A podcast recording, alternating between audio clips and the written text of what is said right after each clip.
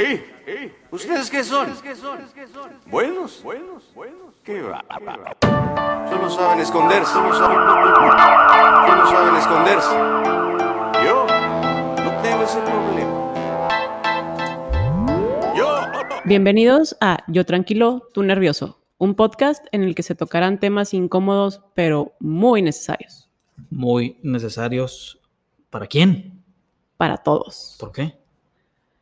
Porque necesitamos tomar temas incómodos para generar un cambio. Bueno, está bien. Te creo. Te la compro. Y arrancamos. Soy Margarita Macías Y yo soy Paco Carrillo.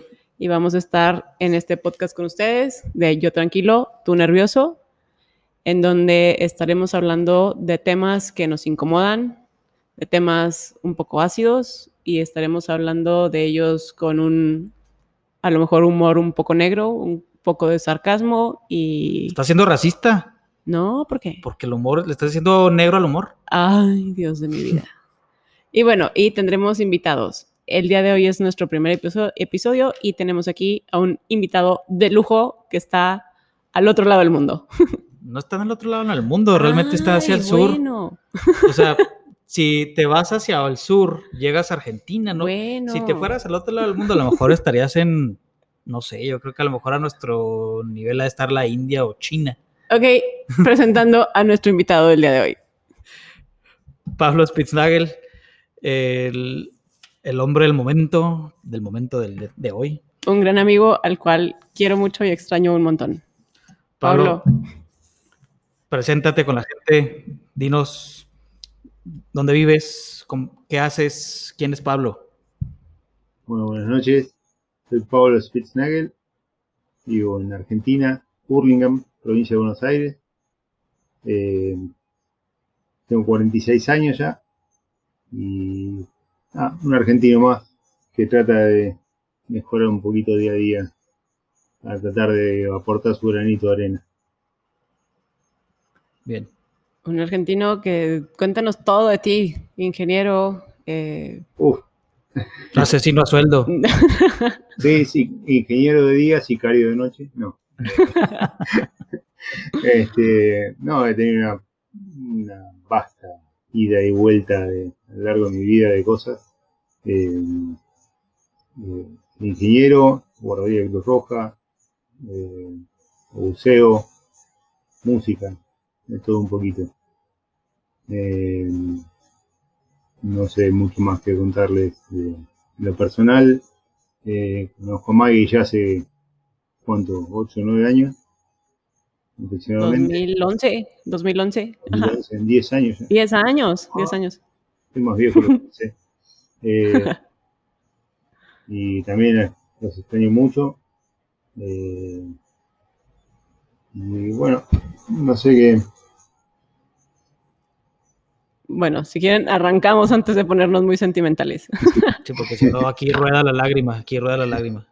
Este, nada, eh, trabajo en una empresa de instrumentación industrial, en cual estoy bastante relacionado con los temas industriales de acá del país, con sus idas y vueltas. También es un sector bastante fuerte y complejo, como puede ser el del campo hoy, que puede ser un poquito más de afuera. Eh, y a mi, mi día a día es ese, el trabajo. Eh, ahora con el COVID ya no, pero un poco de deporte, municipalki. Y ese es el ¿Estás día. casado? ¿Tienes hijos? No, no, no me he casado, ni tengo hijos, un poco por decisión propia. Este, pero vivo acá en pareja con Gabriela ya hace ocho años. Y bueno, acá estamos. Dándole chingazos a la vida. La vida. Sí, Sí, a la vida. A la vida, no a Gabriela. viviéndola. viviendo la vida. Muy bien. Bien. Chicos, el día de hoy tocaremos un tema eh, de cómo se vive un poco allá en, allá en Argentina, cómo eh, se ve un poco reflejado aquí en el país también lo que estamos viviendo y pues cómo no estamos tan alejados los unos de los otros. Sin más, pues los dejamos con este primer episodio. Esperemos que les guste y los haga sentir incómodos. Y si no, no es nuestro problema.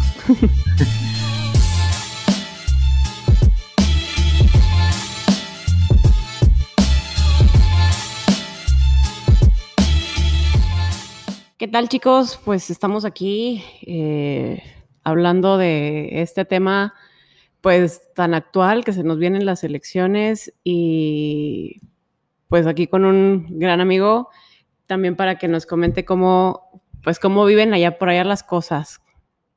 Eh, sabemos que tenemos partidos que están intentando llegar al poder, pero ¿cómo es que eso nos afecta, no? ¿Cómo es que eh, puede cambiar el rumbo de un país el no meditar el voto, el elegir ahora sí que a los a los primeros que se nos ocurren o queriendo castigar a otro partido?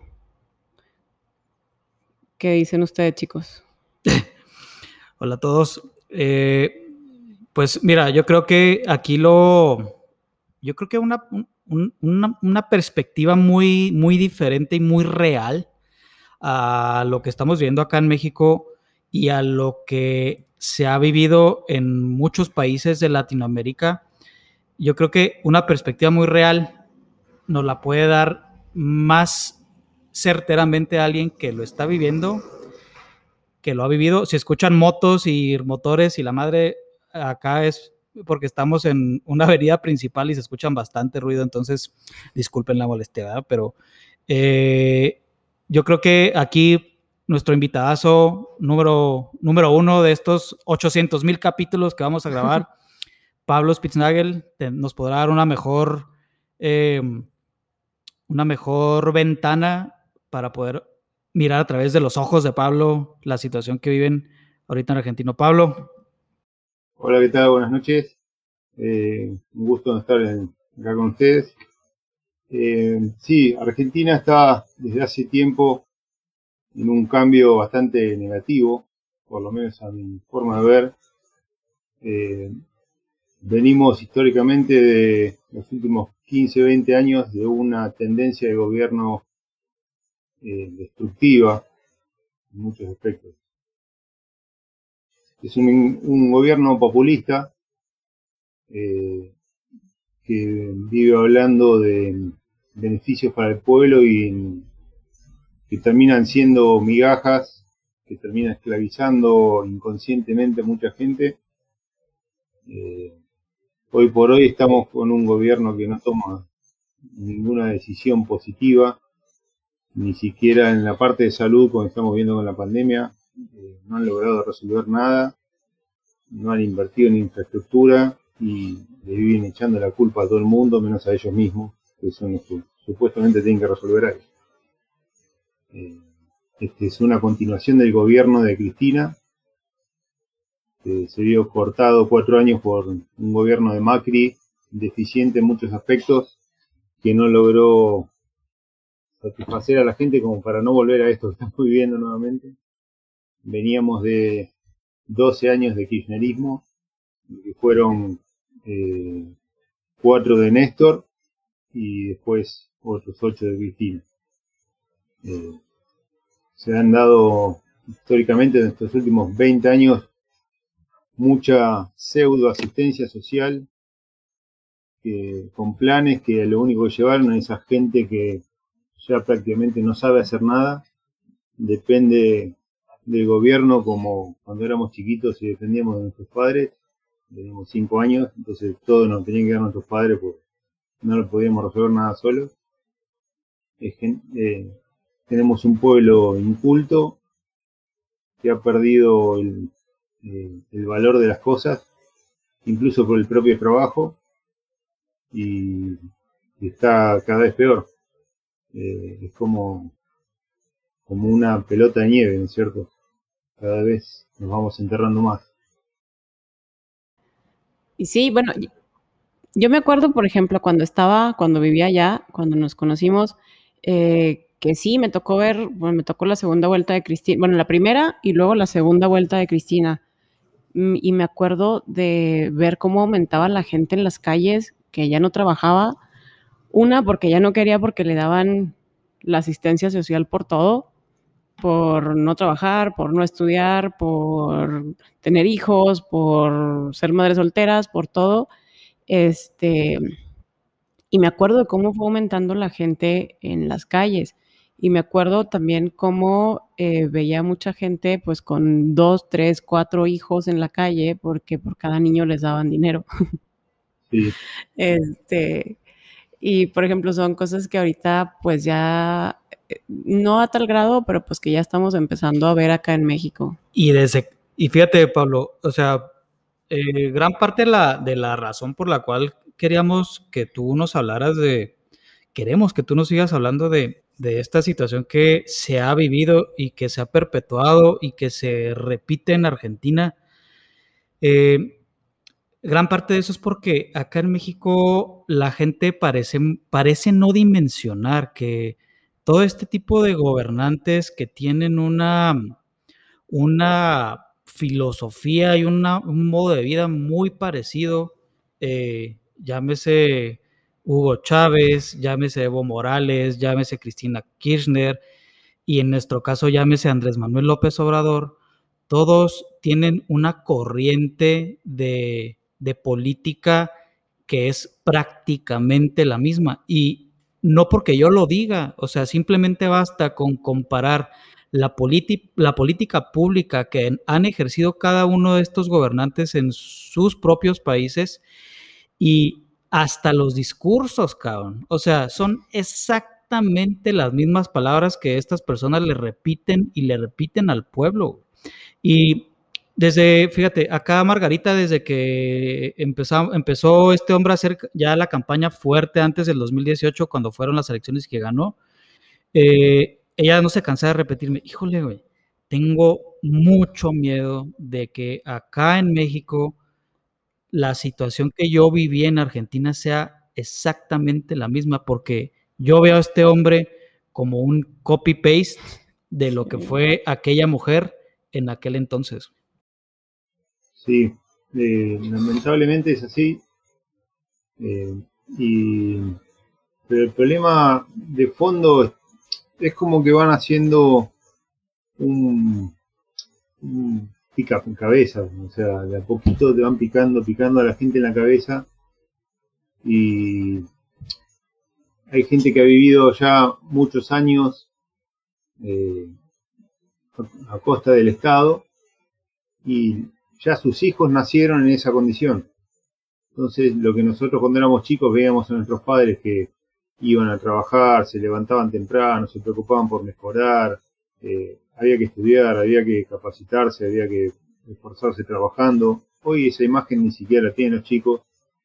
Se ha perdido también eh, el mensaje del valor de todo eso.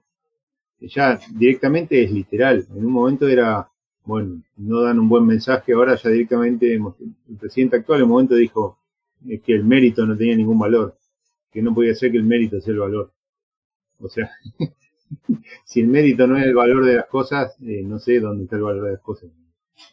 Sí, sí.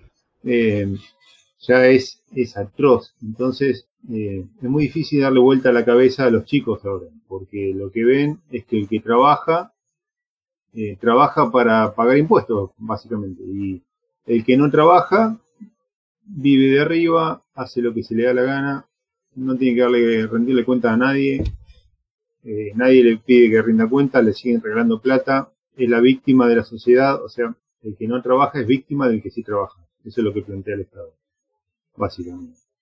Sí, igual que igual. O sea, es el mismo discurso, es lo mismo eh, y desgraciadamente pues está repitiendo, ¿no? Así como decía Paco, eh, cuando fueron las elecciones del 2018, yo le decía a la gente, le decía, es que no, no podemos caer en lo mismo, o sea, ya se ha visto en montones de países que no funciona y vamos a lo mismo. Y ahorita estamos viendo que sí, efectivamente, pero digo, supongo que allá sigue pasando lo mismo, que la gente no lo ve, que hay mucha gente que, que prefiere estar así porque consiguen plata gratis a querer cambiar. Plata es dinero acá en México, para la gente que nos escucha en México. sí, eh, consiguen dinero gratis, entonces, eh, pues claro que quieren que sigan en el poder, pero no se dan cuenta que la pobreza aumenta, que cada vez son más las personas que viven en ese estado de pobreza que tanto dice el gobierno que va a acabar y no los acaba, los multiplica. Es que no hay forma de acabarlo así, porque le sacan plata al que genera plata. Y al que no genera nada, le dan plata por no generar nada. Entonces llega un momento donde el que quiere generar ya se, se frustra entonces empieza a dejar de generar, o sea, no, invierte, no, no propone proyectos. Hay que entender que el, Estado, en todos los lugares del mundo, en Argentina, en México, en Japón o en Alemania, el Estado no produce nada, el Estado es una pérdida, es un gasto de la sociedad. Eh, los únicos que producen algo a nivel de ingresos y riqueza es el privado. El Estado es, saca plata a un lado y se la saca a uno, es como Robin Hood, se la saca a uno y se la da al otro. Pero es un Robin Hood injusto encima, porque se la saca al, que se esfuerza para dársela al que no se esfuerza. es muy triste. Este, Pablo, sí. Platícanos, platícanos cómo era la vida de las familias argentinas hace 15 años y cómo es la vida de las familias argentinas ahorita. Hace, pues antes, hace 15, Antes del dólar blue y todo eso. Sí, bueno. Siempre tuvimos gobiernos. Argentina tiene un, una, ¿cómo te puedo decir? Una, una virtud o ventaja como país, como territorio, que termina siendo prácticamente un castigo. Que es que eh, tiene eh, todo, tiene, eh, siempre hay algo que lo termina salvando Argentina. Es como, entonces, nunca nos preocupamos por cuidar lo que tenemos. Y eso lo vemos reflejado en todo, incluso salvando las distancias, lo podemos ver en, el fútbol. O sea, estamos, en lugar de pensar en un equipo de fútbol, estamos pensando a ver cómo Messi nos va a salvar. Lo mismo pasó con Maradona, lo mismo pasó antes con otros, con eh, Kempes, y bueno, así estamos y siempre estamos esperando el milagro en lugar de sentarnos a tratar de resolver los problemas como pensándolos y realmente resolverlos, y no esperar que baje Superman de la capa a resolver. Pero este la mano de Dios. Claro, este país eh, tiene ciclos donde algo naturalmente lo salva. En el momento, cuando fue lo de Néstor Kirchner, lo que lo salvó a él, que mucha gente dice, no, porque yo con Néstor, era el valor de la soja, por ejemplo la soja tuvo un récord de valor eh, ah, histórico, creo que era 600 dólares la tonelada, y que recién lo está alcanzando ahora de vuelta. Y eso lo salvó porque le, dio un montón de ingresos a él para regalar plata. Después eso se terminó. Ahora, el que, el que estaba acostumbrado a que le regalen la plata no entendía que se terminó. Entonces, ¿qué, ¿qué tuvieron que hacer? Sacarle a la gente que produce. Entonces, hoy tenemos gente que si gana 100 pesos, por decir un número redondo, le sacan 60. Y con el otro 40 se la tiene que arreglar. Y encima tiene que rendirle cuenta a todo el mundo, lo, persigue la FIP, lo persiguen los inspectores, lo persiguen los impuestos, lo persiguen. Y al que no hace nada, nadie le pregunta nada. sí, bueno, eh, es muy triste, no voy a decir, no, che, ¿por qué no estás haciendo nada? Anda a trabajar porque tirado ahí en tu casa mirando televisión y cobrando un plan, no, no, no le servicio a nadie. Yo soy inconvencido de que la asistencia social tiene que existir, como debe existir en todos los lugares del mundo, incluso debe existir hasta en Suiza. Lo que no puede ser es un contrato de esclavitud, de lo que hay acá, donde una persona vive 20 años de la asistencia social y no hace ningún esfuerzo tampoco para salir de la situación. Como decía Maggie recién, hay gente que ha rechazado el trabajo porque para no perder la asistencia social. Sí, claro. Por ejemplo, acá lo vemos eh, porque también se está, estamos viviendo con una asistencia social muy, muy fuerte para los que los muchachitos, los jóvenes que no estudian y que no trabajan. Y no hay un filtro, no hay nada que dictamine a quién se lo das y a quién no. Entonces, se lo dan a todo mundo que lo pide y vemos a jóvenes que en realidad no lo necesitan y se supone que es asistencia para que puedan estudiar pero no lo usan para eso, lo usan para comprar zapatillas, tenis, eh, para comprar ropa, para comprar cosas. Y es dinero que no le pertenece al gobierno, se lo estás dando a alguien que no lo necesita, pero estás teniendo a un montón de jóvenes que van a votar por ti como partido, como, como este candidato, para que le sigas dando. Entonces, eh, pues es un círculo vicioso y ¿cuándo lo acabas? Es que el tema de, de en qué gastan la plata es porque no le dan valor. Y no le dan valor porque nunca se esforzaron por tener esa plata. Claro. Su, su mayor esfuerzo es no hacer nada. O sea, figurar como que no, no tienen nada, entonces no hacen nada para que... Y ese es su mayor esfuerzo, porque donde aparezca como que están trabajando de algo, ya se la dejan de dar. Entonces prefieren no hacer nada. Tú vives en Buenos Aires. Yo vivo en Buenos Aires, sí. ¿Cómo era? En, el, en, en, la circunferencia de Buenos Aires, o sea, fuera de capital, pero en lo que sería el, el conurbano, le llamamos acá, que es lo que rodea la capital. ¿Qué veías, ¿Qué veías antes en las calles? O más bien, antes, ¿qué no veías que ahora sí ves en las calles, en, en el barrio donde tú vives? Eh, lo que hay ahora es mucha vagancia y delincuencia. Hay mucha desidia en la gente. Es como que todo le da lo mismo. Eh, antes la gente trataba de mejorar, eh, no sé cómo explicarlo, es como una cuestión de actitud a veces. Eh, sí, pues tratabas de, de progresar, tratabas Claro. de, de- Y ahora ya no, ¿para qué lo intentas si de todos modos estás teniendo algo? Claro, no, y además es como que es lo mismo. ¿Para qué me esforzar si es lo mismo? Acá hay un, acá hay un cuento muy viejo acá en, en Argentina. Tenemos una provincia donde tienen fama de, de que viven durmiendo, se llama Santiago del Estero. Es un cuento muy cómico de un que viene una persona de Inglaterra de turismo, lo llevan ahí a Santiago del Estero y se encuentra con un santiagueño bajo un árbol durmiendo. Entonces, el, el inglés se sorprende y dice, ¿esta persona todo, todo el día durmiendo? Y le, le pregunta, che, pero no haces nada. ¿Y no? ¿Para qué hacer? Dice. Y pues si haces algo, eh, conseguís un trabajo, te esforzás, haces tu casa. ¿Y para qué? Decía el tipo. Y para estar mejor, tener más plata, tener más cosas. ¿Y para qué?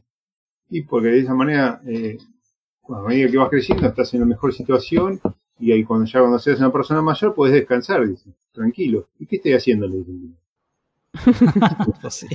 Entonces la mentalidad parece que fuera esa. ¿Para qué me voy a esforzar si al final es lo mismo? Es como triste, o sea, eh, es como muy triste porque eh, es como si, si igual me voy a morir, entonces ¿para qué, me voy a, ¿para qué voy a vivir? Más o menos lo mismo. Ese cuento se La lo gente inventó ha perdido, Cristina. ¿o Yo me acuerdo cuando era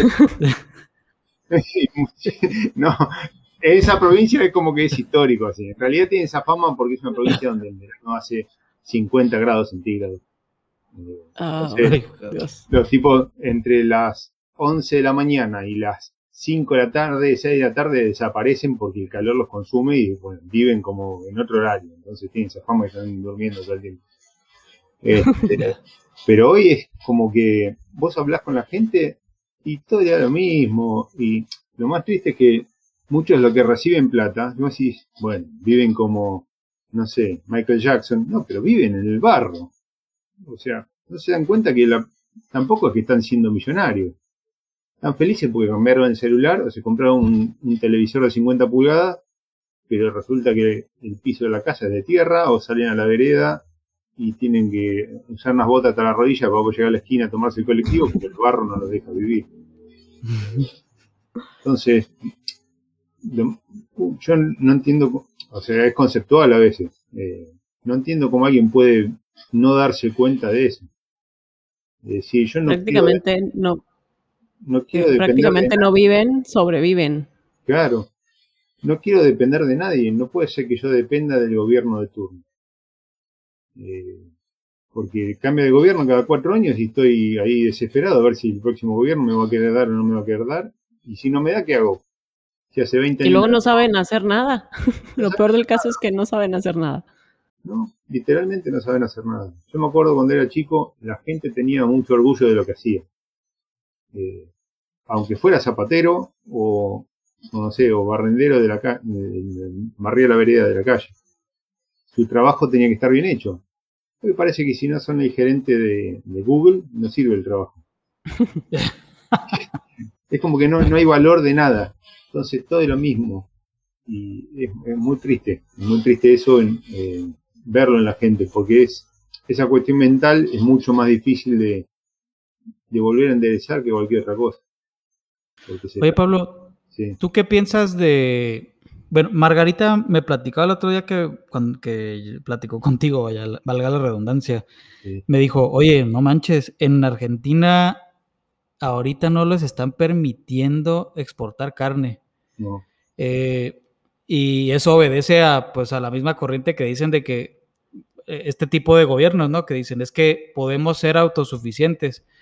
Cosa que, por ejemplo, acá el presidente pues está diciendo, no, nosotros podemos producir nuestra propia gasolina, necesitamos hacer más refinerías y parece que estamos volviendo a la época de piedra en el que se apuesta todo a la economía del petróleo y no le da oportunidad a la innovación. Entonces, eh, me, llamaba, me llamaba mucho la atención eso porque siento que acabamos para exactamente el mismo rumbo. Y me platicaba Margarita, no, hombre, a mí en las épocas en las que me tocó vivir allá, yo me tenía que llevar hasta el papel aluminio de acá de México y tenía que reusarlo allá porque no encontraba aluminio. Digo, me acuerdo que hubo una temporada en la que ya no conseguía muchas cosas. me acuerdo que cerraron como las fronteras y, y, así, entonces no conseguía muchas cosas y yo tenía la oportunidad de llevármelas de aquí porque venía y me regresaba, este, venía de vacaciones y me regresaba pero pues había mucha gente que no tenía esa oportunidad, entonces sí eran muchas las cosas que yo veía que ya no conseguíamos. ¿Cómo está esa situación allá, Pablo, ahorita, la cuestión de, poder adquirir cosas? Está complicado por varios motivos. Primero porque las aduanas están bastante restrictivas, no dejan pasar muchas cosas. Algunas cosas sí, otras no, depende para qué lado va el viento ese día y cuánta plata le, les acomoden ese día a ellos. Pero, eh, y además hay otro tema que es la capacidad eh, del bolsillo de cada persona en dólares, ¿no? Porque el peso argentino no tiene ningún valor. De hecho, hay un dólar oficial a 95 y hay un dólar paralelo a 150. Eh, porque no se puede comprar dólares. Y todo eso viene aparejado de que eh, el gobierno no hace mea culpa de nada. Eh, todo es culpa de los demás, que lo quieren, que están en contra de ellos. Entonces, lo que está pasando con el campo es eso. Ellos le echan la culpa al, productor ganadero de los precios de la carne. Y en realidad, porque está caro. Entonces dicen, no, entonces no lo voy a dejar exportar para que bajen los precios. No va a bajar el precio, peor va a ser porque es una vaca, o sea, la vaca no es algo que me pongo hoy, fabrico una vaca y mañana la vendo. O sea, son, son años de criar un animal, eh, vacunarlo, alimentarlo, cuidarlo del clima, de cuidarlo de, pestes, de un montón de cosas. Es como el que hace un whisky y lo tiene 60 años en, un barril. Y después te lo cobra por los 60 años que estuvo parado en un barril. Eh, o un tequila, o sea, no es lo mismo, hay lo que sea. Todo lo que lleva más tiempo producirse para tener una calidad determinada tiene otro coste. No es algo que se produce un día para el otro, ni bueno, listo, no importa. Entonces la guardo la vaca un rato y la saco dentro de... Es imposible. El dólar pasó lo mismo, no se puede comprar dólares porque según el gobierno la gente compraba dólares y es eh, para hundirlos a ellos, no sé qué era lo que pensaban. Entonces nos prohibieron comprar dólares. En una época podíamos comprar 200 dólares y ya después ni siquiera los 200 dólares. La realidad es que la gente compraba dólares porque hay tanta inflación que eh, vos te quedás con 100 pesos hoy y mañana los 100, lo que hoy comprabas con 100 pesos, mañana te necesitas 120 para comprarlo. Entonces la gente quiere algo que no se le devalúe. Que agarraba, compraba dólares. O moneda extranjera, porque euros tampoco se puede comprar, no se puede comprar ninguna moneda.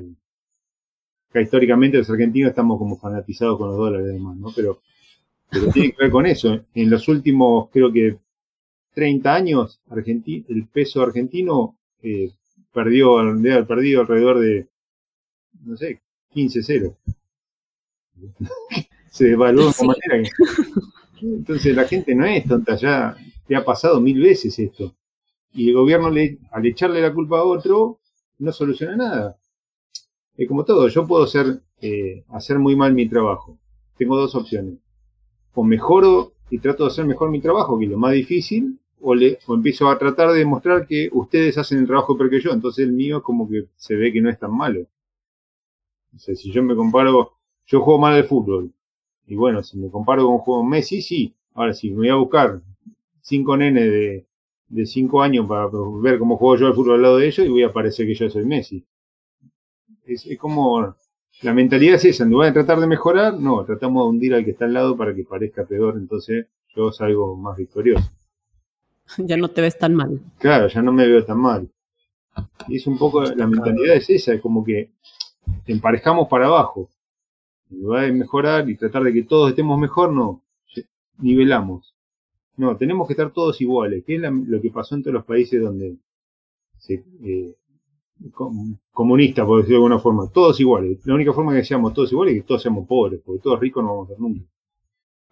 Ah, bueno, sí, eso dijo nuestro presidente acá eh, cuando le dijeron que estaba aumentando la tasa de secuestros.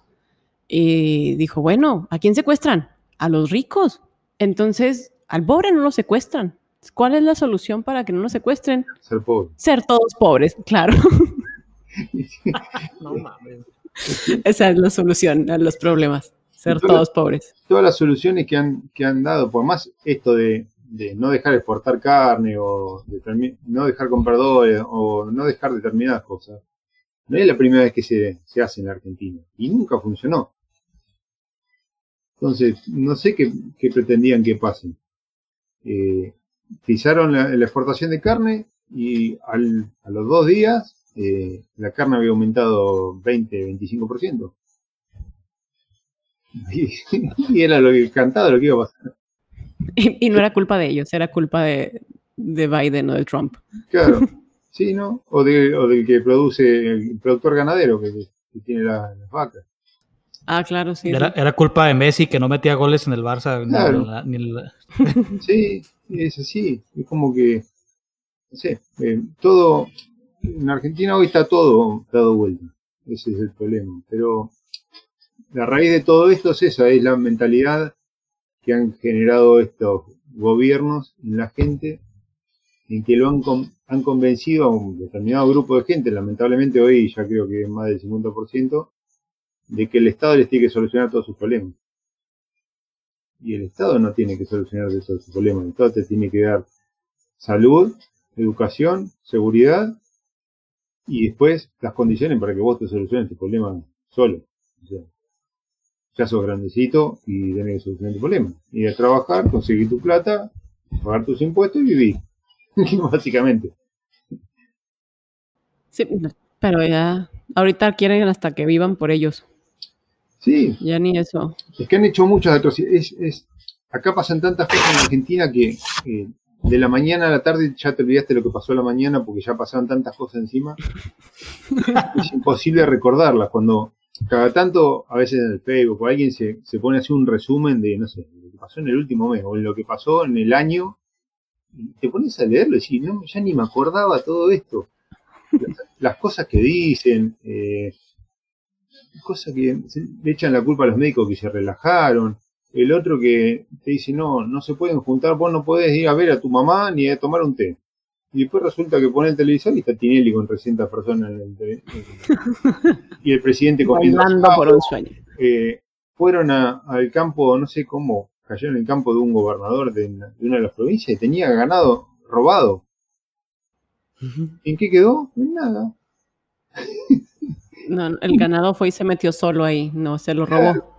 Fue el ganado solo y se guardó en su rancho. Y Bueno, y allá todavía tienen, son cínicos, Pablo, todavía ya, o sea, todavía le dicen a la gente, no, este, porque acá hay, hay un caso de un, de un gobernador, no, de un presidente municipal, haz de cuenta que lo entrevistan y le dicen, oiga, a usted lo están acusando de que usted robó mucho al, al pueblo, y luego les- les- él dice, pues no, mire, bueno, sí robé, robé poquito, pero fue poquito lo que robé. Pero así como robaba, Con una así, mano. con una mano, con la otra mano le daba al pueblo.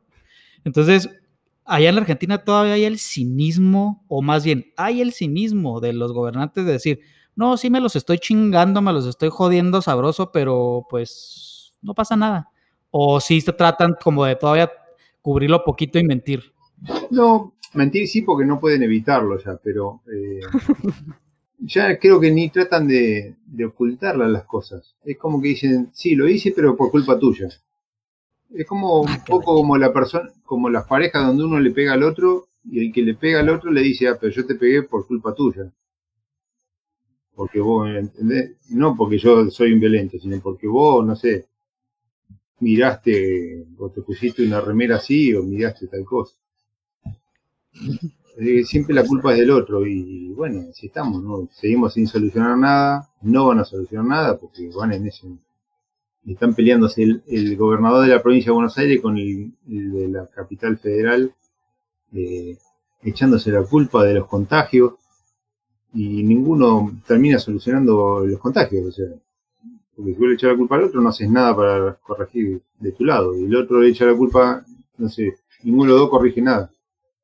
Eh, tener como un presidente que dijo, eh, si se reciben dos años después, los chicos no pasa nada, no, no le afecta la vida mucho.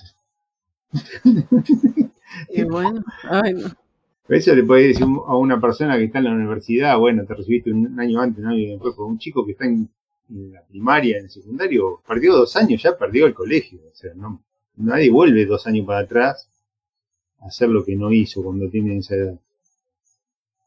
Esa es la realidad. Y de seguro fue culpa del nene porque no, no puso atención en, en las clases en línea. Sí, sí, tal cual. No, porque vamos a dar las clases eh, en línea. La realidad es que no todos tienen posibilidad de acceder a, a una conexión de internet con una computadora. Hay casos donde tienen 3, 4, 5 chicos. Sí. ¿Cómo hacen para poner una computadora cada uno? Para que todos estén en clase. No, y luego aparte, si no trabajan y si no generan, pues con qué las compran. Tal cual. Y con plata del, del que genera. Claro, Que es una mala persona y por eso hace plata. Eh, es una mala persona, por eso se plata, pero no hace la suficiente para darles computadoras a todos. bueno, sí. Ta madre. Y, lo- y, y peor es que, lo- que los gobernantes son los sindicalistas. Los sindicalistas son igual que los políticos, pero peor, en, en el sentido de corrupto, pero peores todavía, que son más. Los sindicatos. Los sindicatos. Sí. Fíjate que en alguna ocasión, en alguna ocasión, por ahí yo comenté yo a una persona, eh, le dije, oye, pues está muy bien que quieras trabajar, pero, Sí, pero, Hola. ¿me, escuchas, verdad? Sí. Sí, sí. Está muy bien que lo que quieres hacer, pero pues yo creo que lo, porque estaba ahí una persona representante de un sindicato eh, en alguna ocasión ahí reclamándome, no reclamándome, hablando conmigo acerca de un tema, porque yo fui direct- subdirector de un hospital acá en donde yo vivo un tiempo sí. y renuncié porque pues es un mugrero. Y, va, algo, algo me estaba platicando acerca de una situación que tuvo ahí con el, líder sindical, me estaba platicando eso, y yo le digo, pues es que sí está muy bien que quieras eh, tú apoyar a los trabajadores, pero honestamente, le digo, a mi punto de vista, los sindicatos tienen jodido al país. Estoy de acuerdo en que la existencia de los sindicatos ayuda en el sentido de que proteja los intereses de los trabajadores, pero una cosa es que proteja los intereses del trabajador para que el gobierno no le pase encima y otra cosa es que se pongan a robar con manos llenas, que hagan lo que se les antoje con la institución por la cual se supone deberían de estar velando, que amedrenten trabajadores, que se pasen por el arco del triunfo la ley, que incluso sean, eh, que estén acusados por, como delincuentes y que el gobierno parezca hacerse de, la vista gorda porque no les conviene, porque son parte de su equipo de trabajo. O sea, y, yo siempre le digo esto a, pues a Margarita y a mucha gente, les digo, oye, pues es que, ¿a quién tienes de líder sindical? pues al vato que va de acuerdo con lo que tú piensas, ¿no? O sea, a lo que yo voy, el otro día tuvimos una plática con un amigo que le decía yo esto, que a mí me frustraba mucho la falta de empatía de la sociedad con la misma sociedad. Y él me dice, es que tienes que, tienes que también tú eh, poner una balanza el contexto desde el cual tú lo dices. Tú no puedes generalizar que te, te enferma la falta de empatía de toda la sociedad cuando, la, cuando hay parte de la sociedad que sí es empática. Y, y yo digo, bueno, sí, pero yo lo que veo es una falta de la gran mayoría de la gente por el interés y el bien común de la raza. La, acá la raza es la gente, ¿va? Sí. Entonces, eh, y yo, yo, por lo que tú me platicas, pues yo veo exactamente lo mismo allá. O sea, a la gente, ¿qué le importa? Le importa estar bien con el mínimo esfuerzo. Estar bien con el mínimo esfuerzo, poder comer, y bien entre comillas, ¿no? Porque para la gente que come frijoles y tortillas tres veces al día, para mucha gente, para ellos eso es suficiente, no pagar un centavo para vivir en donde vive, o te lo voy a poner con el contexto acá, venir a trabajar a la hora que les toca trabajar, moviéndose lo menos que se pueda, haciendo lo mínimo indispensable para cumplir con las horas que le toca ir a trabajar. Llega la hora de salida y vámonos a correr. Yo ya cumplí con lo que me tocaba, moviendo, y para ellos es una victoria el haber trabajado menos ese día, eh, moviendo lo menos que pudieron las, las manos y los pies, para ellos fue una victoria. O sea, entonces yo al escucharte a ti hablar acerca de esa situación que viene allá, lo veo exactamente de la misma manera acá en México. Y, y, también les digo yo a la gente, oye, pues es que también tienes que ver el contexto de la población mexicana, ¿no? Y de la población de Latinoamérica en general, que todos somos una población que fue conquistada por, por europeos, ¿no? Y la sociedad europea pues tú la ves y dices, oye, pues qué buenos acuerdos tienen, qué buena política pública, tienen algunos países, y, pero pues nos llevan 500 años de ventaja en cuanto a problemas sociales, etcétera. Pues sí y no, porque hay muchas sociedades en Europa que se han desarrollado en los últimos 100 años.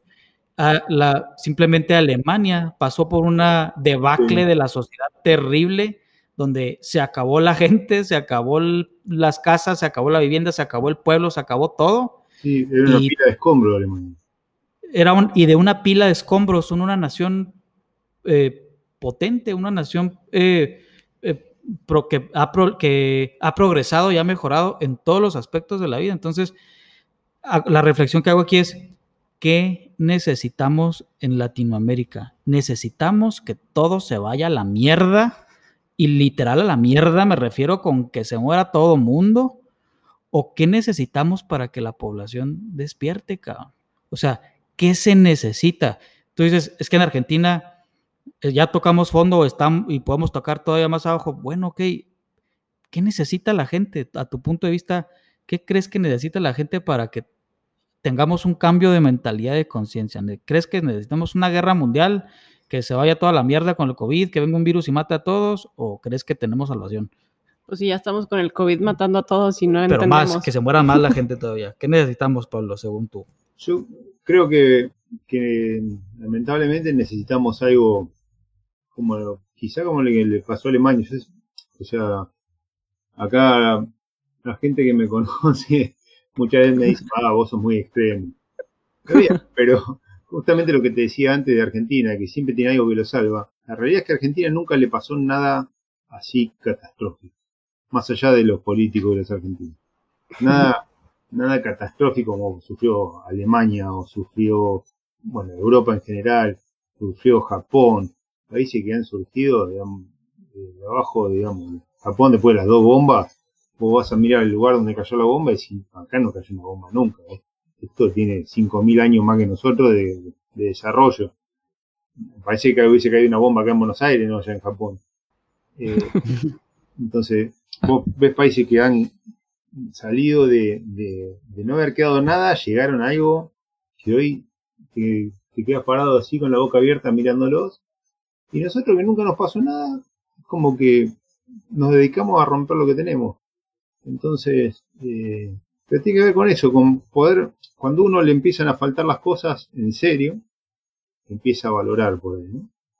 Eh, yo, no sé, yo puedo contar casos personales, yo estuve en una época dos años sin trabajo y hice de todo, pero bueno, es una cuestión mental también, ponerse a hacer de todo. No pedí, era plena época de que arrancaban con los planes sociales, jamás se me ocurrió pedir un plan social, hasta me fui a desarmar la carpa de un circo, una vuelta necesitaba plata.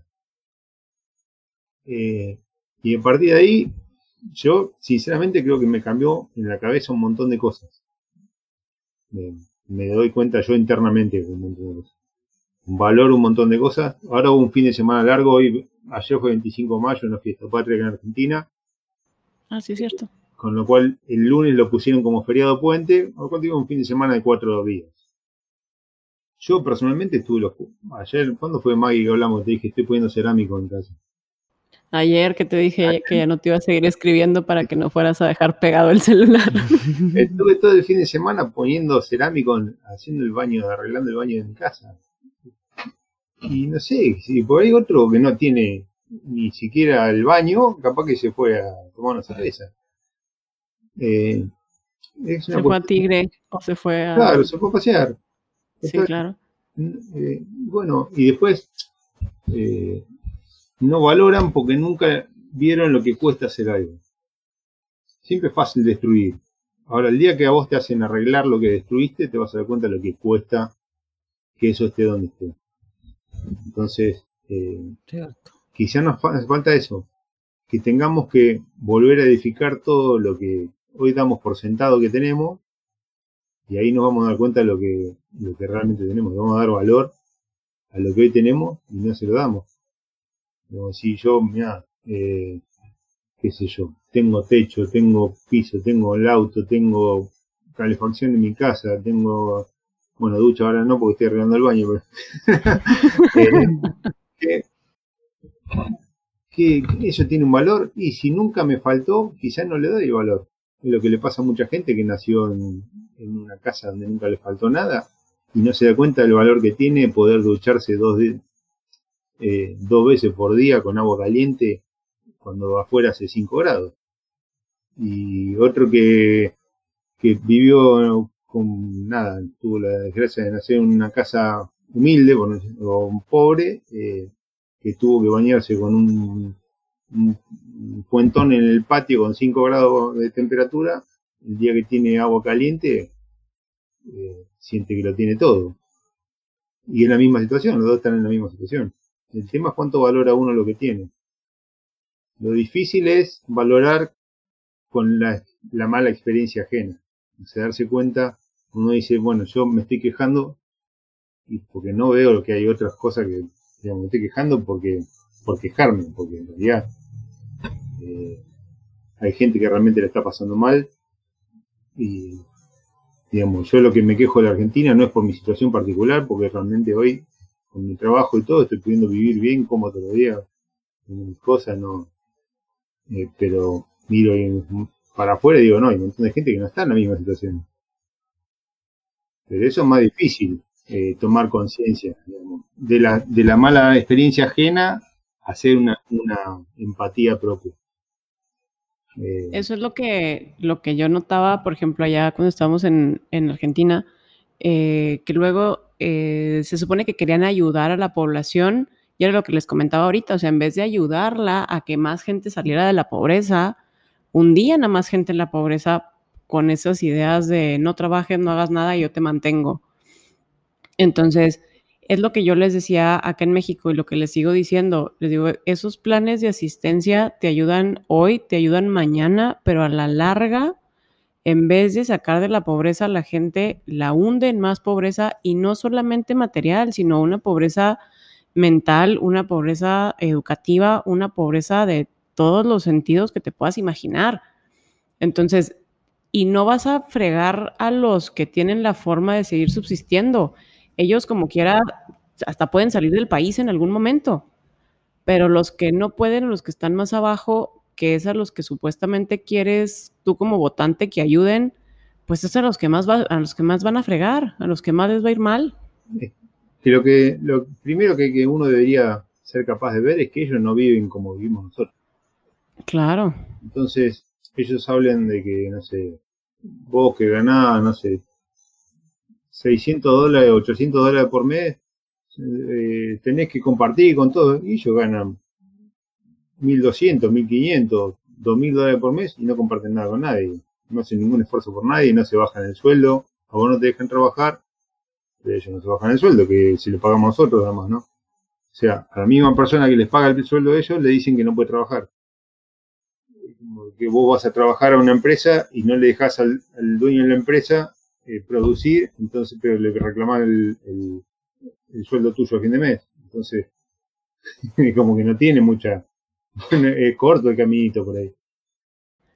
eso nos pasó acá con la, con la pandemia. Cerraron pues muchos negocios que no pueden abrir porque los contagios y demás.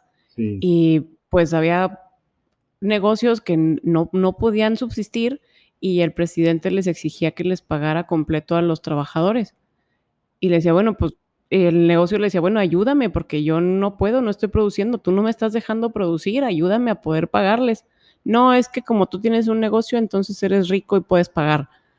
Y bueno, un montón. lo único que tiene es ese negocio, no, tiene otra cosa. Sí, claro. Eh, qué sé yo. Acá, hace unos años atrás hubo mucho problema con la gente que ocupaba terrenos ajenos. Y, y decían, no, bueno, pero los terrenos y el Estado como no hacía nada al respecto. Y vos decís, y dice, pero esa persona, el, el dueño del terreno lo tiene deshabitado, entonces no puede decir nada. Y decís, ah, Cristina Kirchner tiene no sé cuántos miles de hectáreas en la Patagonia robadas, porque además las hizo robándola, y no se las da a nadie. Entonces, ni se la quiere dar a nadie. Entonces, ¿Cómo no vaya y se las da su chingada madre eh, no, acá y, tenemos hoy gente que en realidad eh, hace muchos años, acá en la época de los 70 hubo una guerrilla con un, grupo, un par de grupos, entre ellos los montoneros y el ERP y qué sé yo, que eran la, guerrilla, que después los terminó eh, eliminando el ejército, que también tuvo sus propios problemas, pero eh, hoy por hoy muchos de los que están en el Estado son eh, sobrevivientes o descendientes de, los propios guerrilleros. Que estaban con la guerrilla en esa época. Hijos de gente que metían bomba en las escuelas y hoy están en el Estado. Entonces ahí empezó a Y hoy les preocupan los niños de las escuelas. Claro. según ellos. Ahí entendés algunos políticos. sí, eh, claro. Acá un policía mata a un, delincuente y va preso el policía como pasó con, eh, hace unos años atrás con uno que se llamaba Chocobar, que mató a un delincuente que le había metido 15 puñaladas a un turista en, el barrio de La Boca. Y el policía lo fue a correr, el, delincuente salió corriendo, el policía disparó con tanta mala suerte que lo, mató. No, no, lo hirió, lo mató. Está preso el policía. Uf. Por matar a una persona le pegó 15 puñaladas a un turista. Y bueno, si lo vemos ahora con el COVID, que aparte están soltando a los, a los, presos. Claro, pobrecitos, se pueden contagiar los presos. Entonces, ¿cómo los va a dejar encerrados? No, mejor, mejor hay que soltarlos. Todo ese tipo de cosas es como que no, no tienen, digamos, yo te digo, pasan tantas cosas acá que es muy difícil. Pero el mensaje siempre termina siendo el mismo, como que pone a una parte de la sociedad que es la que quiere producir en contra de la otra parte de la sociedad que es la que quiere vivir de, regalo de, los que producen. Y, esto vienen hace mucho tiempo insistiendo y lamentablemente hemos eh, mantenido estos gobiernos demasiado tiempo y creo que debe pasar en todos los lugares del mundo, en cualquier lugar donde alguien persiste demasiado tiempo en determinado poder, se termina corrompiendo, por más bueno que haya sido el arranque. Pablo, de... Perdón. Sí. Dime, dime. No, no, eso. Que a la corta o a la larga se terminan eh, corrompiendo por el propio poder y la persistencia en ese, en cargo, ¿no? Eh, Pablo, de todo lo que tú tenías antes que ya no tienes ahorita? ¿Qué es lo que más extrañas y lo que más valoras y que lo más lo que más te gustaría volver a tener que tenías antes? ¿Antes en qué sentido? Antes en el sentido de tú como persona, no lo material, no lo, no lo material. Lo, la libertad es como personas que como persona, como argentino, antes tenías la libertad de ciertas cosas que ahora ya no tienes, supongo. De comprar dólares de, de más. ¿Qué extrañas? ¿Qué extrañas que ya no tienes? Eh, principalmente eh, la capacidad de, elegir. Eh, yo creo que la capacidad de elegir tiene que estar en todo. Y hoy no tenemos ni siquiera capacidad de elegir eh, el gobierno, porque son todos más o menos lo mismo. No tenés la capacidad de elegir eh, si podés, dónde vas a ir de vacaciones, porque no te podés ir. No tenés la capacidad de elegir si querés comprar dólares o querés comprar peso uruguayo o querés quedarte con los pesos argentinos, porque en realidad se te limita la, capacidad de elección cuando eh, la decisión pasa a ser siempre un, perjuicio tuyo. no es una elección hoy quedarte con peso argentino. Si tuvieras la posibilidad de decidir, porque sabes que lo, es perder plata, entonces ya no es una decisión, es algo que sea muy caprichoso o muy ciego. No es que la gente no quiere comprar peso argentino, quedarse con el peso argentino porque es mala o que quiere hundir el país, al contrario. Eh, creo que no lo hacen porque no, no le sirve. la capacidad de, de ver si quieres viajar a, otro país, no podés. Eh, la capacidad de decisión de, en todo sentido, de con quién me, me puedo juntar, con quién me, eh, me puedo tener una charla sin tener que pelearme por política, porque hay un país vivido en el medio, eh, la posibilidad de, tener una charla de cualquier tipo eh, sin estar pensando, parece un partido de ajedrez, ¿viste? Tener que pensar 25 jugadas adelante para ver la estrategia de la conversación, para que nadie se ofenda, nadie se, eh, se pelee, nadie... Hoy en la calle, cada palabra que se dice, hay 10 personas que se sienten ofendidas o se o se pelean o eh, es, muy como empezás como a, encerrar en una en una ostra, ¿no? no, no digo nada por las dudas, no hago esto por las dudas, no hago lo otro por las dudas. Es un momento muy difícil. Eh, ¿Crees que la solución de eso está en los jóvenes? Eh, sí, siempre la solución está en los jóvenes, en todo. Nosotros los viejos ya estamos como no, no vamos a salir mucho del camino. Pero el problema es que los jóvenes lo vean, que los jóvenes se den cuenta de que este camino ya lo recorrimos muchas veces y no llegó a ningún lado y que tienen que buscar otra, otra forma. Eh, dar vuelta a la, tortilla, como decimos acá. No, esta forma ya no, no va más. Que estos políticos que te quieren convencer de cosas raras, eh, no va más que no, no tiene sentido pelearse por defender un político que ni siquiera se acuerda quién sos, no sabe quién sos. Hay gente que se ha peleado con sus familiares, con sus amigos, con sus parejas, por político, por esta situación. Entonces, la única solución es que se den cuenta a los chicos.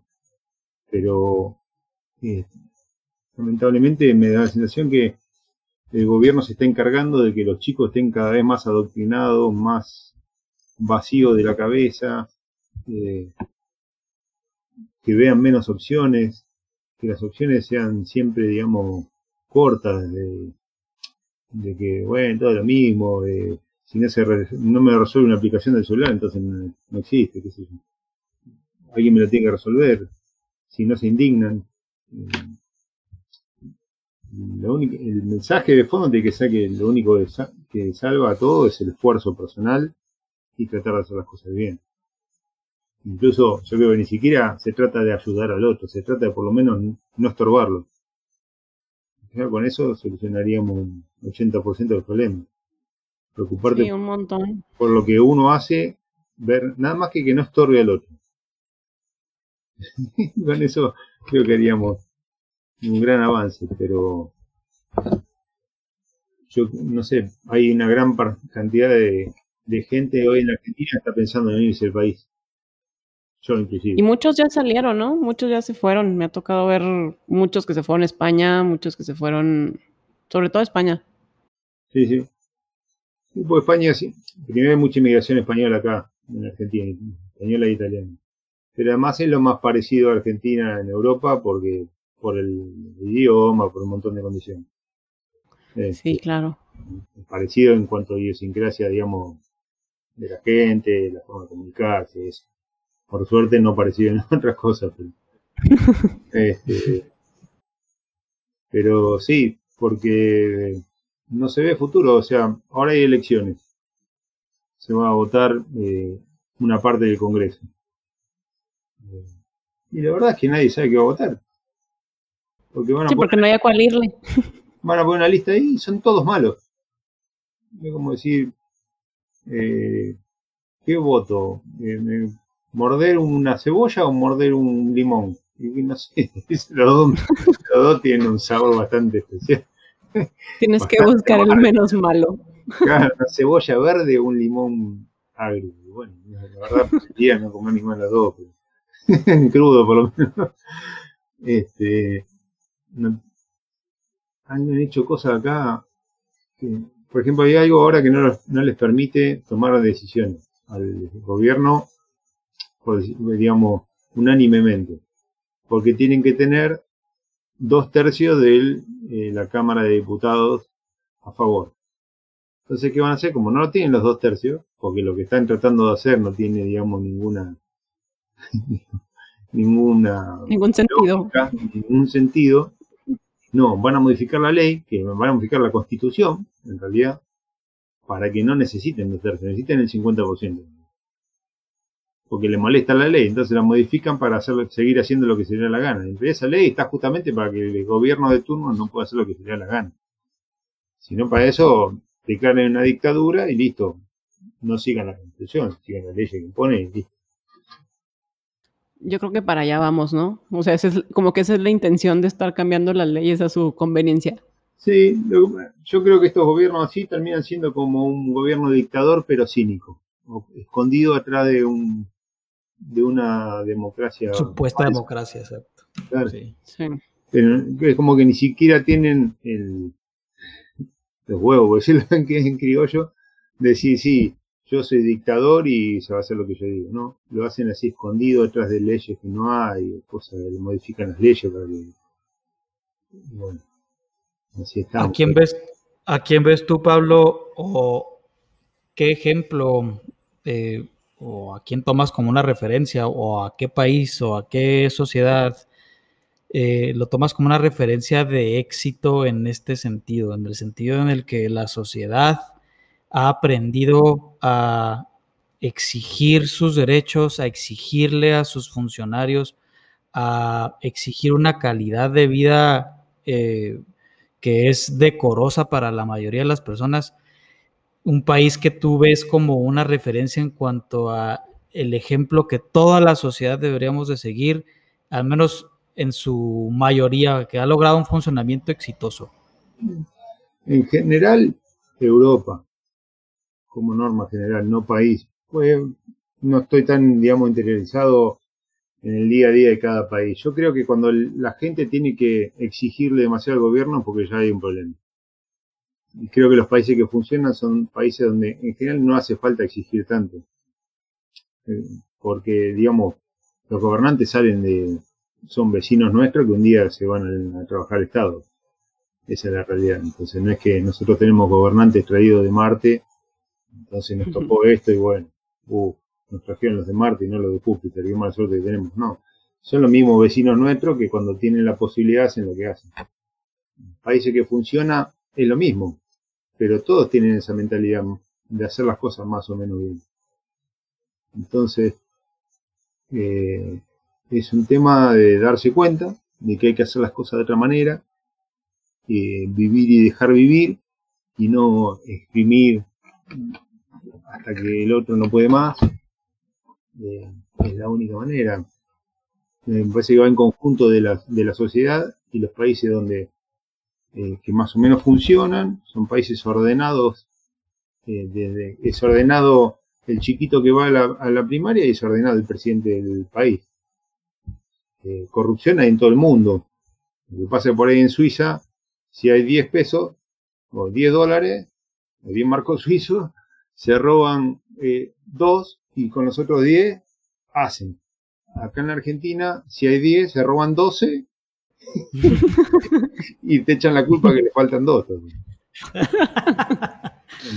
Porque creo que la clave es esa, digamos, en todos los lugares ahí pasan cosas raras, en todos los lugares el poder siempre la gente la lleva por mal camino, sobre todo cuando está mucho tiempo, por eso te decía, en ningún lugar debería estar alguien mucho tiempo, porque se corrompe.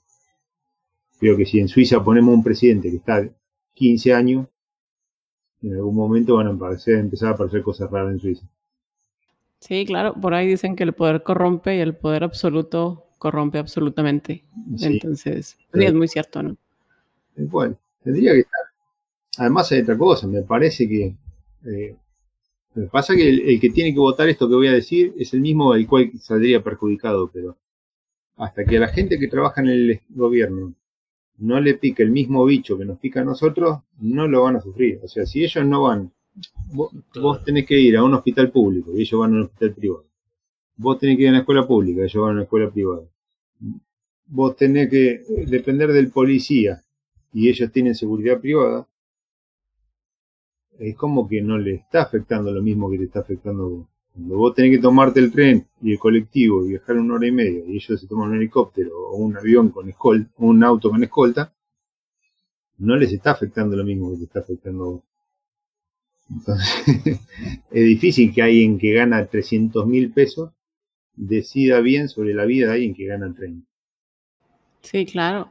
De eso me acuerdo cuando estaba allá en Argentina, ves que vivía ahí por Recoleta y empezaron a cerrar muchas tiendas que estaban por ahí cerca y después salían así en las noticias los hijos de Cristina comprando las marcas que ya no estaban en Argentina, pero comprándolas en París y en Londres y así. Pero bueno, Entonces, y por otro lado acá Cristina diciéndote que había que ser nacionalista, que compraras Argentina y que no compraras otras cosas, pero pues son esas dos caras que por un lado dicen una cosa y por el otro hacen algo completamente distinto.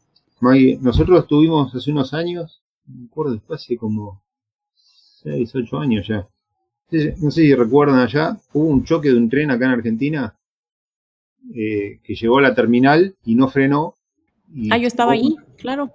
Bueno, eh, le llegaron a echar la culpa a la gente que viajaba en, en el tren. Dijeron que eso pasó ser. porque había mucha gente en el tren y si hubiesen viajado en otro horario no le pasaban, no iba a haber tantos muertos. Sí, la gente viaja así como viaja porque es la única opción que tiene para llegar a su trabajo, no es que viaja así porque le gusta viajar como el ganado, porque no tiene otra cosa que hacer en su casa, no, hoy voy a salir a pasear como ganado en el tren, no. Viajan así todos los días, yo viajo así con, ahora no porque está el tema este del COVID, en la, en la empresa por suerte para evitar tanto roce y contagio, eh, me dieron un vehículo que tenía en la en la, en la empresa, y bueno, estoy yendo y viniendo al trabajo con eso. Pero yo viajaba una hora y media todos los días en colectivo de tren, y era lo que había, he viajado parado en la puerta del tren, del lado afuera, o sea, colgado del tren, porque no entraba, y tenía que llegar, y vos decís, te tomate el tren de atrás, y el tren de atrás viene igual, peor, son, hay una franja de dos, tres horas donde todo el mundo viaja. Sí. En un tren que entran mil personas y cinco mil viajan. ¿no? Entonces, Sí, sí, sí, sí, me, to- me tocó también un poco de eso. claro. Pero eso, que di- que dicen, bueno, pero eso por la gente, eso porque nunca viajaron en un tren. Esa es la realidad. No les toca viajar a ellos en el tren todos los días al trabajo. Porque si no, no dirían esa animalada. Sí, claro, y me acuerdo también de la, pues, de la especificación, ¿no? Cuando de repente desaparecieron los dólares de todos lados y luego les descubrían a ellos sus cuentas en dólares, sus cuentas en euros y sus cuentas en todo. Sí. Acá en una época donde no se podía comprar dólares y estaba Aníbal Fernández, otro Fernández, no, el, no este que tenemos ahora, que dijo que una vuelta una periodista le preguntó, no, pero usted tiene dólares. Sí, yo tengo en dólares. le dijo. Y compro dólares y los tengo. Pero usted no deja comprar. Yo hago con mi, con mi plata lo que se me da la gana, dijo. Sí, claro. Bien, Yo me acuerdo, la gana, pero no dejas que la gente haga con su plata lo que Nada más él, nadie más. Claro. Yo me acuerdo que me tocó comprar el dólar blue. Digo, yo estuve ahí hace siete años, fue cuando, cuando me regresé. Y pues sí es mucha la impresión porque cuando yo estaba allá el dólar estaba en cuatro pesos, el oficial, y el blue estaba en 12. Pero entonces ahora, en siete años, subió a 94. ¿Qué es el dólar blue? 95. Explícale a la gente lo que es el dólar blue. El dólar blue pues es el dólar ilegal porque te decían que te vendían el dólar, pero ibas al banco, ibas a donde fuera si no lo conseguías. Entonces lo tenías que comprar en el mercado negro. Mm. Y me acuerdo que tenía que cambiar dólares porque ya me iba a regresar y la última vez que había regresado llegué a Dallas al, al aeropuerto y quise cambiar pesos argentinos y me dijeron que no. Y yo le decía que por qué no, si siempre me los recibían. Y me decían que ya no porque el peso argentino ya no, ya no valía, porque como no aceptaban otra moneda en Argentina, pues entonces los demás países ya no querían los pesos argentinos, ¿no? Claro. Entonces me acuerdo que pues los ahorros estaban en pesos argentinos y dije, ¿y ahora cómo le hacemos? Y me tuve que poner a comprar dólar- dólares ilegales en un arbolito en la calle Florida Que era un arbolito. donde te vendían dólares ilegales. Y me acuerdo que me dijeron, vas a llegar a la tienda, venden lentes y venden zapatos. Y vas a pedir que si te venden lentes azules. Y yo decía, ok, ok, ya. Llegué a Florida, me metí a la tienda y lo, oiga, ¿tiene lentes azules? Y sí. ¿Cuántos necesitas? Y yo, ¿Cuántos tienes? 50 pares. Ah, pues los quiero todos. Y empecé a ir seguido ahí a comprarlos, o sea, cada dos, tres días iba y un día prendo la tele y veo que así, redada de policías llega a Arbolito de la calle Florida y era donde yo iba. Casi me infarto y qué tal que hubiera, sí, qué tal que hubiera estado yo ahí adentro.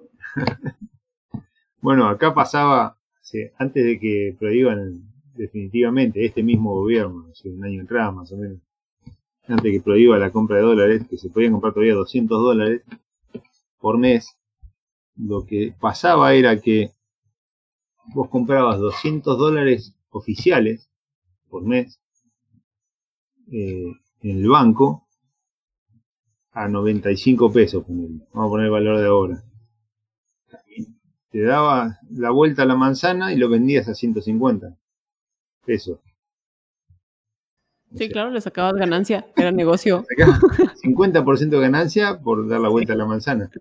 Porque lo vendías, lo comprabas a dólar oficial y lo vendías a blue. Entonces empezaron a poner impuestos a la compra del dólar hasta que llegó un momento donde dije, no, no se puede comprar más dólares.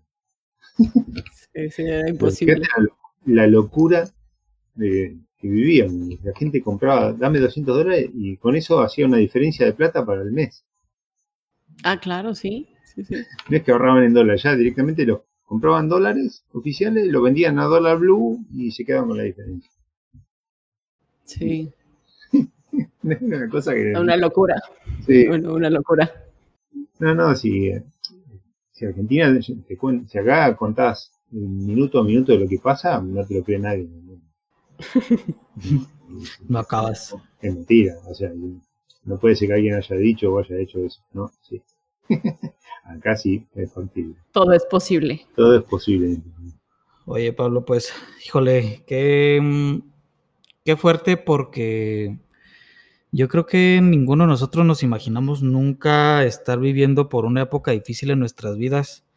Y cuando uno empieza a pensar y a, y a hacer la reflexión siempre en retrospectiva de las cosas, dices tú, ¿cuántas cosas se hubieran evitado? Sí. ¿Cuánto dolor se hubiera evitado? Sí. Esto, si hubiera esto, si hubiera lo otro, si hubiera hecho aquello, si hubiéramos como sociedad reflexionado en lo otro. O sea, eh, ¿qué reflexión le dejas a la gente que nos está escuchando eh, para tratar de evitar en la, en, la, en la medida de lo posible? Porque, pues, tú sabes que hay gente que dice que las cosas que van a pasar van a pasar y no hay un poder humano que puedas que pueda cambiar el hecho de lo que ya va a suceder, pero yo creo que sí podemos por lo menos hacer el esfuerzo de generar conciencia en la gente y hacerles ver cosas desde nuestra perspectiva, ¿no? ¿Qué, ¿Qué, reflexión quisieras hacer o qué idea quieres sembrar en la gente que nos está escuchando para tratar de evitar llegar a, a lo que se ha llegado en, en, la realidad en la que tú vives? En la que vivimos o todo en la mundo. que vivimos todo el mundo, pero no como en Argentina. La, la verdad en Argentina está muy difícil. Te puedo decir varias cosas. Primero y principal, no le crean nunca a los políticos. Ningún político eh, está pensando en la gente en general. Son excepciones en el mundo. Por lo menos en Sudamérica. Vamos a hablar de Sudamérica. Fíjense, eh, hay que fijarse cómo hay que tratar de seguir ideas, no personas. Eh, Ideas. ideas que lleven a, lo, a, a, que uno se pueda, pueda vivir en todo en el sentido general, ¿no? Pueda vivir, pueda desarrollarse, pueda crecer, que no tenga que depender de nadie, más que de uno mismo. Eh, esa es la, la, clave. Y la otra es sembrar en los chicos esa mentalidad. Sembrar en los chicos el, el esfuerzo, en los chicos el crecer, el capacitarse. No hace falta que sean ingeniero, abogado o astronauta. El que quiera ser zapatero, que sea el mejor zapatero del mundo, que quiere ser, eh, tocar la guitarra, que sea el mejor guitarrista del mundo y, feliz. Y que esté orgulloso de lo que hace. Eh, y tenga en cuenta siempre, lo único, no en ayudar al otro, que se preocupen que, en revisarse todos los días si lo que uno está haciendo está perjudicando. Uno empieza a pensar que está perjudicando a otro, tiene que cambiar de no hace falta que uno haga el trabajo del otro. Hay que, hace falta que uno no estorbe el trabajo del otro. Creo que es la clave de eso. Eh, Excelente. No, no, no dejarse llevar por gente que promete cosas. Eh, digamos, hay un dicho que dice que cuando la, la propina es demasiado grande, hasta el, el párroco desconfía, ¿no? Eh, cuando alguien nos promete demasiado y, y dibuja un, un, mundo ideal de cosas que te va a dar, hay algo raro ahí. Uno tiene que empezar a sospechar. Es demasiado bueno, demasiado bueno, algo hay que sospechar, algo oculto. Eh, y la otra es, eh, hay que dar, encontrar la vuelta para que nadie, por más bueno que sea, aunque sea la madre Teresa de Calcuta, si estuviera viva, no pueda perdurar en ningún puesto, por lo menos de poder. Eh, sí. Buscar la forma de que las leyes no lo permitan, lo prohíban. Sí. Que esté un cuatro años, ocho años lo sumo, puede hacer un ciclo, dos ciclos y se tiene que ir. No puede volver sí. más. Ni en eso, ni en ninguna cosa relacionada cercana. No es que estuvo ocho años presidente, bueno, puede estar ocho años más de vice. No, no puede.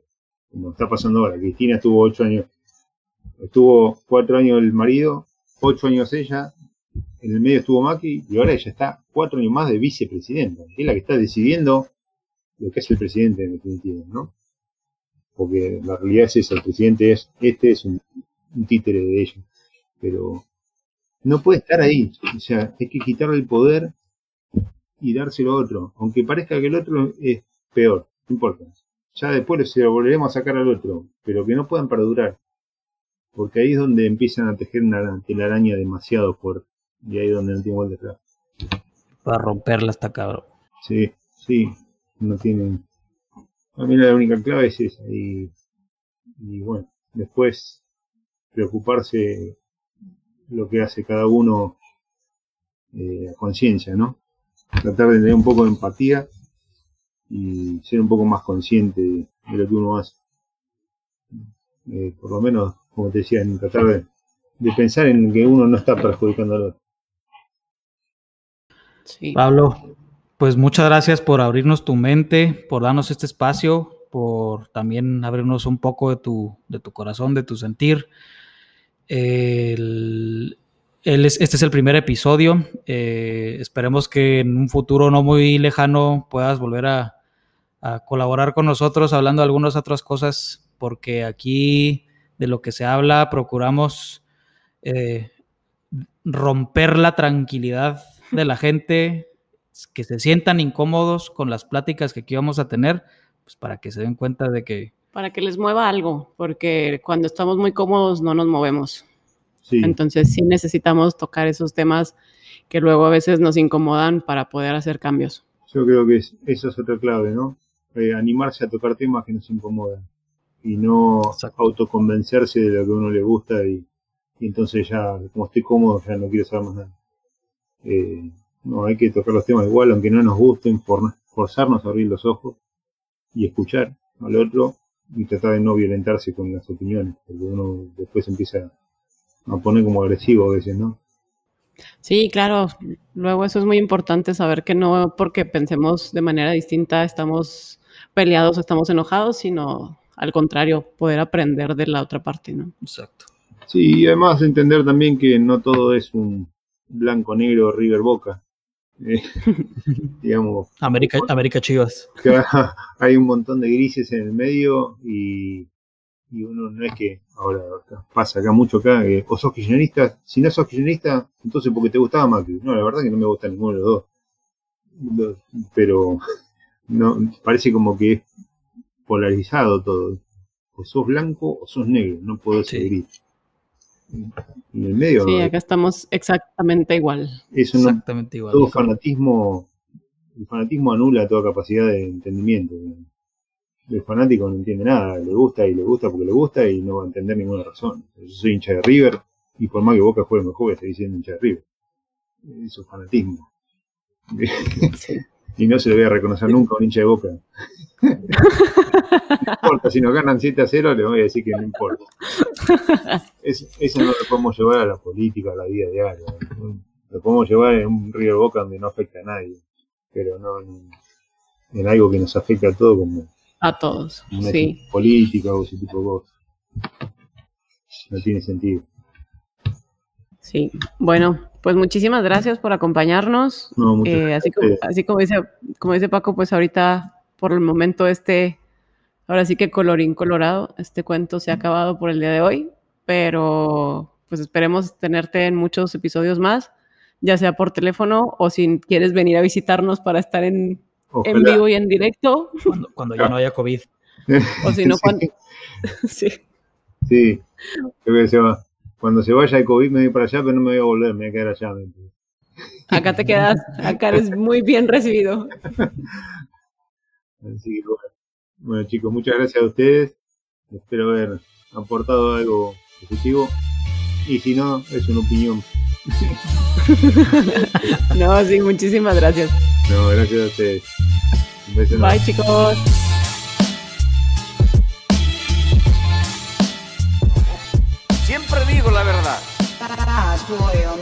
Aun cuando mienta.